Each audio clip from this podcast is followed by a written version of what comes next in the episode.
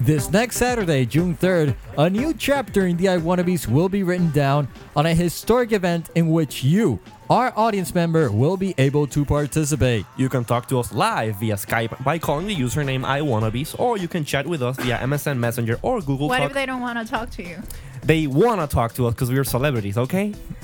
we're famous. They love us. Are you sure? Hold on, we are? Yes, yes, we are famous. Everybody, I knows- know that everybody we- knows who we are. Come on, man. We're, the, we're like the number one podcast in Puerto Rico. We're the first podcast in English podcast in About English technology. about technology. and fun stuff. So yes, you can add uh, iwannabes at gmail.com to your buddy list, either MSN or Google Talk, and you can chat with us live this next June 3rd at Whoa, whoa, whoa, whoa, whoa! Hold on. What, What? do you mean live? live We're a podcast. Because the thing is, we, while we record the podcast, we will have a live stream on which you Stream? can stream. Ah, Stream. he just said swim. I, I said stream. Well, it's a stream. We said- Stream? Stream. Stream. Okay. a stream uh, Yeah. on which you can to uh, listen to us live preparing and doing the show and by doing that you can call live and talk to us live while we record the program Yes, because for those of you who don't know, uh, right now the I Wanna Bees is part of the pre-recorded programming at IEEE Radio, and what we're gonna do is that we're gonna use a live feed,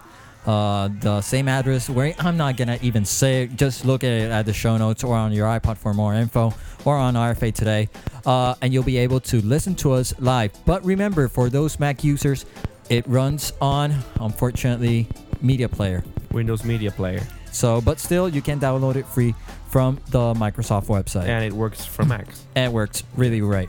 So again, the addresses for Skype.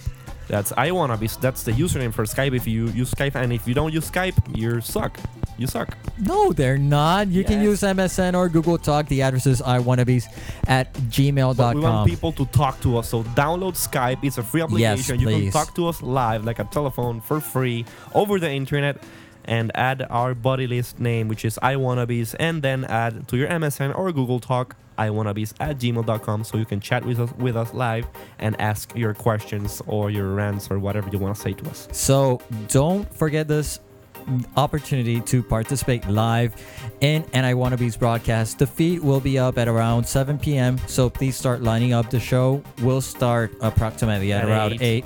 But please start, or maybe later or maybe later. you will know just tune into the stream but please uh, start arriving at around 7 p.m. and give us your information so that we can process you during the show.